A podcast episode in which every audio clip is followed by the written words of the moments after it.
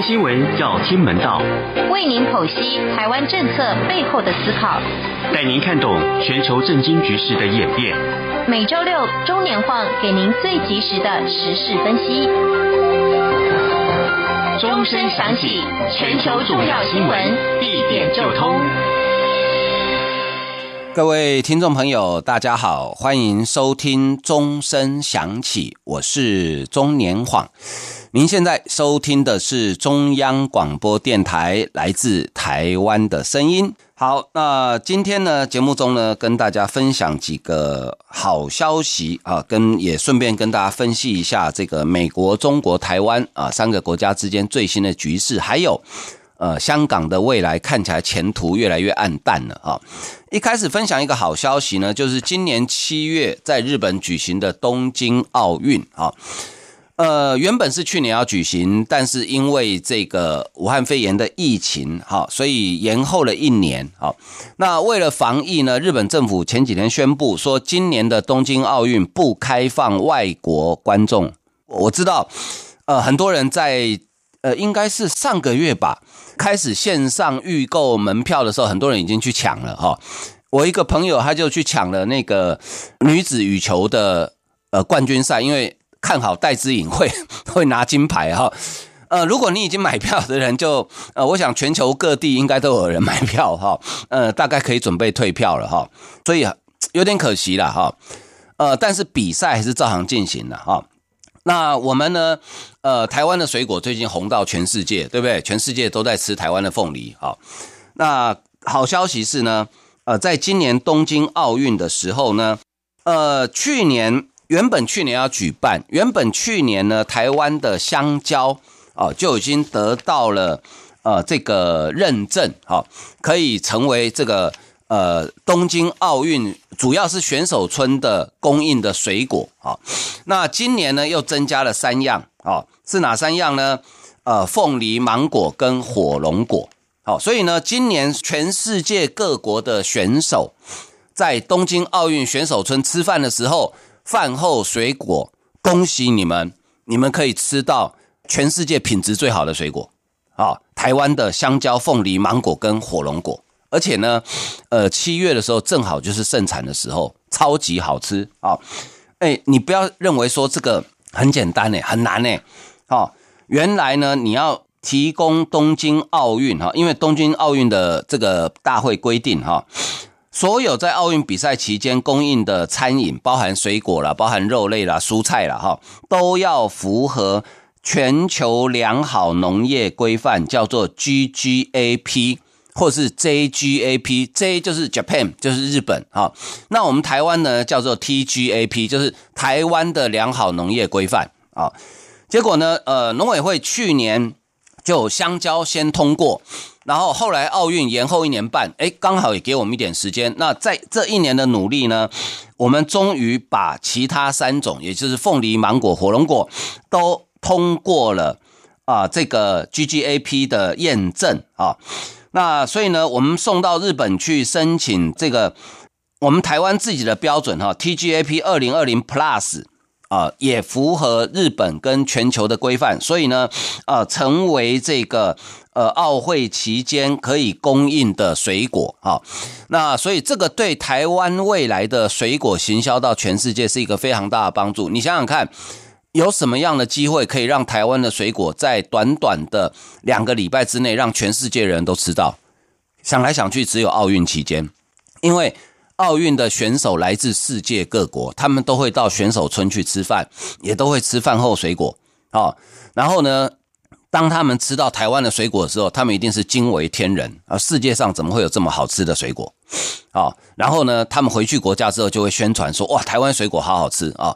而且对台湾以后这几样水果的行销啊，啊，香蕉、芒果、凤梨、火龙果，我们以后行销就很简单了，就写二零二一东京奥运指定水果啊，这样有没有很显摆啊？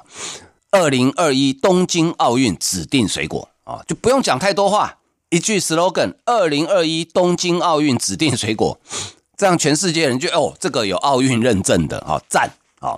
所以呢，这对台湾的果农来讲，这是一个好消息。好，另外来看呢，这个美中台之间哈，呃最近还有未来的一周，会有很多事情发生。好，呃，首先呢是在这个拜登总统上任之后，哈，呃，美国的军舰呢已经第三次通过台湾海峡。呃，川普总统四年任内，呃，通过军舰通过台湾海峡次数最多的是他任内的最后一年，也就是去年二零二零年。二零二零年呢，总共美军的军舰通过台湾海峡，平均一个月一次啊、年底的时候还多送一次红利，好，总共十三次。那拜登总统一月二十号上任，到现在也不过才两个月不到，已经有三次了。呃，在三月十号这一天，呃，神盾舰芬恩号，呃，也是隶属于第七舰队的哈，也通过台湾海峡，而且。第七舰队还公布了芬恩号在通过台海的时候做这个舰载直升机的起降演练的影片啊。通常驱逐舰的舰载直升机，它负担的就是呃反潜的任务。好，所以呢，分别通过的是伯克级的神盾舰，好，前两次是马坎号跟柯蒂斯韦伯号，然后呢，呃，最近一次通过是芬恩号啊。那这个动作其实非常明显。好，他就告诉你，呃，美国的印太战略在军事的部分，拜登跟川普的做法其实是一样的，甚至有过之而无不及。好，甚至有过之而无不及。好，那包括在台湾海峡，包括在南海的自由航行都一样啊。这是印太战略军事的部分。另外，整体印太战略的部分呢？呃，四方安全对话啊，也就是呃英文的缩写叫做 QUAD，QUAD 好，呃，这个最早四方安全对话是在呃南亚大海啸之后成立的。好，这四个国家，美国、日本、印度、澳洲，当时因应这个南亚大海啸，因为南亚大海啸的灾情很惨重，而且遍及很多国家，所以呢。当时成立这个四方安全对话的目的是要整合统合整个救灾跟援助的任务啊。那后来这个救灾援助任务告一段落之后呢，诶，这个机制呢有继续下去，但是并没有太频繁的有对话，几乎处于半停摆的状态，一直到川普总统上任之后，他的印太战略才又重新开启了这个四方安全对话啊。那在川普总统任内，呃，有这个部长级的对话，甚至到二加二的对话，就是外交部长跟国防部长的对话。好，那在拜登上任之后呢，更提升层级。三月十二号，这是美国时间，好，要进行的是四方安全对话第一次的领袖对话。好，当然是用线上视讯会议的方式，分别由美国总统拜登。澳洲总理莫里森、印度总理莫迪，还有日本的首相菅义伟四个人进行线上对话。好，呃，四方安全对话 QUAD 这个机制，虽然一开始是因为南亚海啸的啊、这个救灾啊、援助，但是这几年来，尤尤其从川普总统任内上任之后呢，它已经变成了一个美国印太战略的一部分。呃，也有人把它称之为小北约。好，我们知道北大西洋公约组织 NATO 是在二次世界大战之后由美国主导，跟主要成员都是欧洲国家，因为它北大西洋嘛。哈，北约组织它最主要目的，当年成立的目的是在军事上要抵御华沙公约组织。好，华沙公约组织呢，华沙是波兰的首都，就是当时二战结束之后。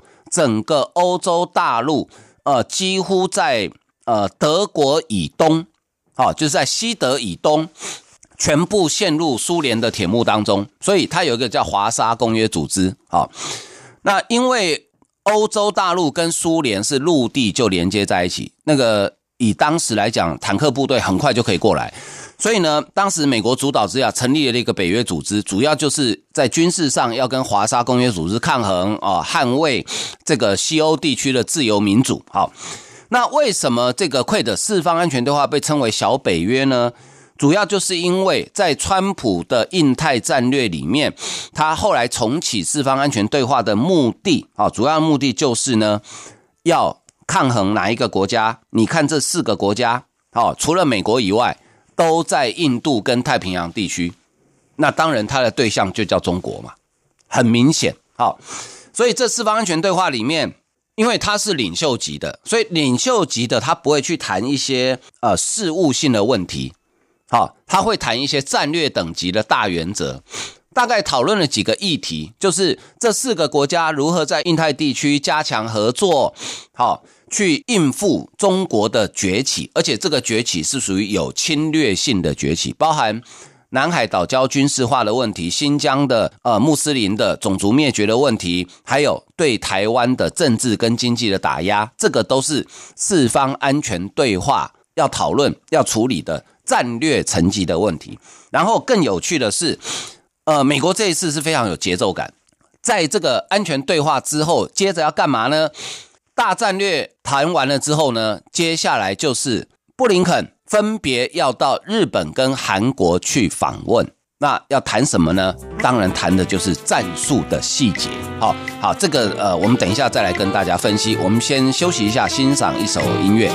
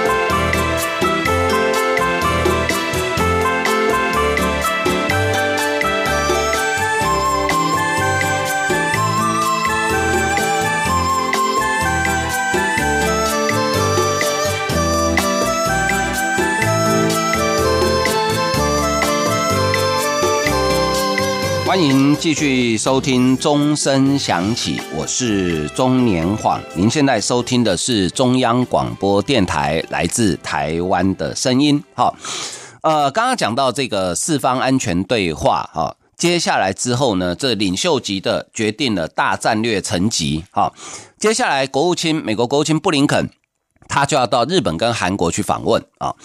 其实除了国务卿之外，还有美国国防部长也要一起啊。那这个访问的时间正好安排在四方安全对话的领袖峰会之后，紧接着到日本跟韩国。为什么到日本跟韩国呢？它有两个意义。第一个，日本、韩国是美国在西太平洋第一岛链最北边的两个国家。好，第一岛链你看地图就知道，日本下来韩国。好，第二个，这两个国家是跟美国签有正式军事同盟的国家。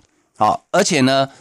美军在日本跟韩国都有驻军，那再加上是国防部长跟外交部长一起去，所以呢，要谈什么？很简单嘛。第一个，如何加强军事上的合作啊，甚至呃，如何加强对解放军的不管是情报的合作或是交换啊等等啊，我想都会谈很多啊。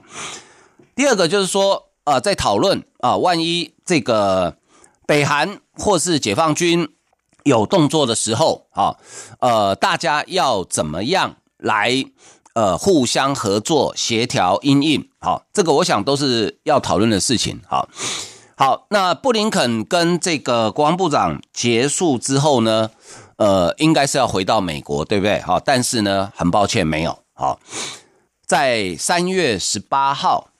拜登总统上任之后，美国跟中国这世界两大国，哈，第一次的高层对话三月十八号要在美国的阿拉斯加州的首府州政府所在地安克拉治展开。好，美方出席的是白宫国安顾问苏利文，还有国务卿布林肯；中国方面出席的是啊、外交部长王毅以及中国的外交教父哈中央政治局委员、中国对外工作呃对外工作小组的负责人叫杨洁篪啊。虽然外交部长是王毅，但是中国真正呃制定呃外交最高政策的其实是杨洁篪啊，所以他被称为中国的外交教父啊。那他们会在安克拉治展开拜登上任之后美中第一次高层对话，这个就有趣了哈。就时间上而言，这个安排非常的有趣啊。三月十二号啊，总统拜登。啊，先跟印度、澳洲、日本的最高领导人展开最高层级的战略对话之后呢，然后接下来，呃，布林肯啊，国务卿跟外交部长带着战略对话之后的结果啊，到日本跟韩国去谈这个细节、战术执行面，然后再把中国找来谈。所以你大概可以判断哈，我大胆的在这边预测跟判断。这次美中的高峰会谈呢，呃，不会有任何结果。哦，高层美中的高层会谈不会有任何具体的共识，因为美国的态度很明显。我先跟我的朋友谈好之后，我的所有的朋友们，包括我美国自己，我提出了种种的问题，希望你中国改善。比如说，第一，对新疆的这个穆斯林的集中营，哈，很多越来越多国家把它定调为种族灭绝，中国说没有啊，哈。那美国就提出要求，那很简单嘛，你既然说没有，没有侵犯人权，没有破坏人权嘛，你让我们组一个客观中立的调查小组进去调查。美国在会中一定会提这个要求。第二个，你的智慧财产权，哈，你的国家力量补贴企业，还有你到处去制造假新闻，用国家力量制造假新闻，扰乱他国，这个问题要怎么解决嘛？好，所以可以预期，三月十八号在安克拉治、阿拉斯加安克拉治举办的，呃，美中之间的高层对话，那个是会比较单方面的，就是美国会提出一堆要求，然后他问中国说，你要怎么办？你可不可以给我承诺？中国当然不会给他任何承诺。好，所以双方我大胆的预判不会有任何具体的结果，但是有对话总比没有对话好。好第二个，我们再来看这个安排就很有趣了。我觉得美国人这几年哈，呃，对中国的了解真的是越来越多了哈。怎么说呢？你想想看，布林肯来到韩国，从韩国的首都首尔坐飞机到中国的首都北京，好，民航机客运两小时又十分钟，布林肯专机可能一个半小时就到，因为很近嘛，对不对？首尔往西飞，穿过山东就到河北，就到北京啦、照理说，布林肯可以直接结束首尔的行程之后，哈，一飞飞到北京去，就跟王毅、跟杨洁篪见面了、啊。那为什么要回阿拉斯加呢？好，你不觉得这个安排很有趣吗？好，这个安排在外交上是有意义的，因为阿拉斯加是美国的领土嘛，对不对？所以这个安排是说，哎。是你中国想跟我谈呢，不是我美国要跟你谈哦。好，所以呢，是你到我家来哦，不是我去你家哦。那对中国来讲，他知不知道这个安排？当然知道。好，呃，台湾有一本书，好，叫呃索勒文报告。好，索勒文是一个美国在尼克森总统时代，哈，就在国务院工作的人，他。长期以来跟着当时的国务卿季辛吉哈等人，长期以来跟中国接触谈判，所以后来他在退休之后写了一本叫《索勒文报告》。索勒文报告主要重点就是他在呃归纳他这几十年来跟中国谈判的经验，好，告诉所有的美国的后进，哈，就说你们跟中国人谈判的时候要注意哪些事情。它里面有一句话我印象很深刻，他说中国人谈判的时候非常重视面子。好你只要给他面子，给足他面子，很多事情就会比较好谈。好，所以《索伦文报告》这一本书，哈，后来变成白宫跟国务院很多呃后起之秀他们必读的一本书啊。所以呢，这一次的安排地点很巧妙，就是第一个安排在阿拉斯加是美国的领土，美国的一州啊，代表是你中国想跟我谈，不是我美国主动想跟你谈。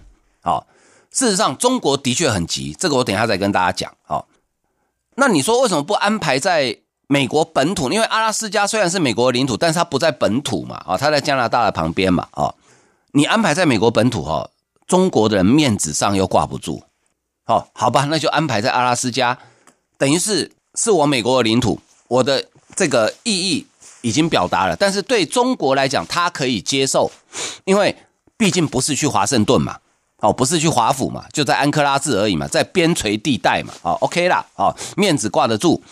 所以你看，中国的《环球时报》很有趣哦，哈，这个中国典型的官方媒体，他第一时间写的文章是说，美国国务院单方面宣布美中高峰会，意思就是说，哎，那是你美国自己讲的，我中国不承认哦。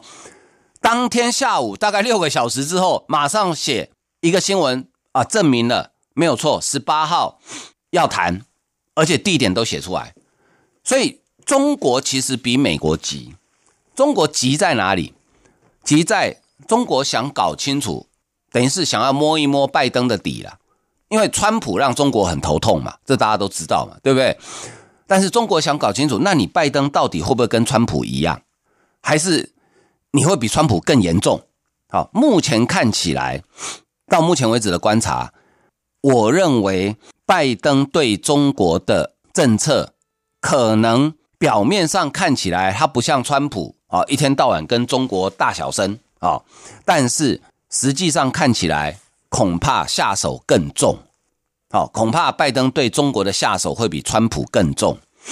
好、哦，所以这中国很急，急在这里说，我想搞清楚你到底美国，你接下来到底想怎么样？哦，但是我觉得，呃，见面谈总比不谈好了。好、而且呢，在谈判的前夕，布林肯前两天特别讲了，哈、因为有媒体问他说：“那你们这里面跟中国这个高层会谈，会不会谈到呃新疆啊、台湾等等的问题呀？”哈，布林肯说会啊，而且对于台湾的问题呢，我们绝对不会让步。哈，意思说中国一定里面会提嘛，你不要卖武器给台湾啦，哈，不要帮台湾加入 WHO 啦，哈，等等嘛，哈，反正所有能修理台湾的事情，中国一定会要求嘛。但是布林肯已经告诉你说，台湾问题我们不会让步。我们不会让步，所以我想对海外全世界所有很关心台湾的朋友们，可以稍微放心了。看起来拜登是延续了川普的政策，好，在对台政策部分，好，而且我觉得现在美国对台湾的需求恐怕更大，好，恐怕更大，好，怎么说呢？因为整个台湾的半导体的产业等等，哈，呃，美国发现说，诶，很重要，诶，哈，甚至有美国的这个媒体，他是这样形容，他说现在台湾，哈，就像二战时期、二战之后的西柏林一样，好，他做一个比喻，我觉得还蛮有趣的。他说，你现在回到二次世界大战结束之后，我们都知道，当时德国分裂成东德跟西德，那柏林。也有东柏林跟西柏林，因为柏林是德国的首都嘛，哈，有政治上意义。它也分为东柏林跟西柏林，但是事实上，整个柏林市它是在东德的境内哦，好，所以西柏林当时就像一个孤岛一样，好，然后所以为什么美国前总统甘乃迪在一场在西柏林的演讲说，今天我们都是柏林人，会引起这么多的呃认同跟称赞啊？呃，他们做的比喻是说，他说如果。在二战结束那个时候，发现哈，美国对抗苏联的先进的战斗机，它的重要的零件引擎竟然是在西柏林制造的。你觉得美国会不会很紧张？当然会紧张，因为西柏林这么小，很快就被吃掉了嘛。他说，现在美国对台湾半导体的依赖就是这样子啊。他的意思就是，台湾面对中国如此巨大的威胁，可是你美国所有的先进的半导体都靠台湾，可是。美国当然也知道啊，但是这不是短时间之内可以改变的嘛。好，那接下来呢？呃，更有趣的就是十八号，当然等到这一系列的会议结束之后，好，我们可以再来分析，也许下个礼拜节目里面可以再帮大家分析。但是最有趣的是，呃，布林肯他在前两天第一次他上任之后第一次参加众议院的听证会，好，其中一位韩国裔的国会众议员金应玉，他就问布林肯，他说：“你会不会承诺推动台湾参加世界卫生组织，邀请台湾出席民主峰会？”布林肯一口答应。他说：“呃，这个台湾是强健民主政体跟科技重镇。”好，这很有趣喽。民主峰会是拜登在竞选时候提出来一个政见，好，就是基本上也是跟他的所谓的这个结合盟邦，好，让美国重新回到世界的呃领袖位置啊，这是一贯的政策。今年底大概会举办第一次的民主峰会。金一玉问布林肯说：“会不会邀请台湾参加？”哎，布林肯他不是讲外交辞令哦，他是直接简洁有力的回答你会。那这个有趣喽，什么叫峰会？哈，民主峰会的英文叫做 A Summit for Democracy。好，Summit 就是高峰、成峰的意思。一般来讲，在国际的场合里面，我们对于高峰会的认知是各国的领袖出席，叫做高峰会。不管你的职称叫做总统、首相、总理、国王，或者是女王了哈，都可以。哈，各国的领袖出席叫高峰会嘛，对不对？好，那要邀请台湾参加民主高峰会，台湾最高峰当然就是蔡英文总统啊。哦，所以我们可不可以期待蔡英文总统今年底有可能出席一场重要的国际会议，或是用其他的形式参加？那如果不是蔡英文总统，那还有谁可以呃称为台湾的高峰呢？好，所以我觉得这个问题很有趣，它有非常大的想象的空间。啊，就在今年底啊，所以我觉得这个事情我们可以拭目以待啊。呃，台湾的国际能见度、国际地位，因为我们去年的防疫做得很好。先用这个很好的防疫的成绩吸引了国际间的注意，然后呢，慢慢的他们在注意到说，诶，原来台湾的半导体占了全世界一半以上的产能，好，然后呢，他们在发现台湾有很多地方是以前他们忽略的啊。最近这个因为中国帮我们台湾的凤梨打免费的广告，所以全世界都吃起台湾凤梨来了。哈，那台湾第一批空运到澳洲的凤梨已经到了。我因为我我我同学前两天告诉我，他有参加团购，他已经呃收到了哈，呃第一批空运过去了。但是你如果是住在澳洲的朋友哈，你没有第一批没买到没关系，因为五月份还有六百吨会坐船过去，好不用急啊，而且。五月份的凤梨选择更多，好，选择更多，好，所以台湾的今年，哈，是在国际间非常令人期待的一年了。我觉得这是呃值得期待的事情了，好，呃，但是对香港来讲就很悲惨了，因为中国刚闭幕的人大呢，修改了香港的呃特首、立法会议员甚至区议员的选举办法，哦，呃，人大呢是。呃，几乎全票通过，只有一票弃权。好，三大方向，第一个要把选举委员会的席次从现在一千两百席增加到一千五百席，新增一个界别。好，选举委员会的职责包括选行政长官、立法会部分议员，还有提名行政长官候选人、立法会议员候选人审查等等。好，第二个。新设一个候选人资格审查委员会，负责审查选举委员会的委员、特首跟立法会议员的候选人资格。第三，香港立法会席次由现在七十席扩增到九十席。这三个方案，这是原则，但是呃，执行的细节还要再立法，但是就不能违背这个原则。简单一句话讲，香港一国两制正式宣告完蛋，因为将来你民主派的人再怎么选。你都选不上，要么我不让你选，要么你选上也没用，因为大多数是我指定的，都是我的人。好，套一句这个少林足球的周星驰的台词：球场是我的，裁判是我的，你要跟我玩什么？香港民主派人士的前途真的是一片暗淡了。好，好，今天这个时间的关系啊，我们节目进行到这里，非常感谢大家收听，再见。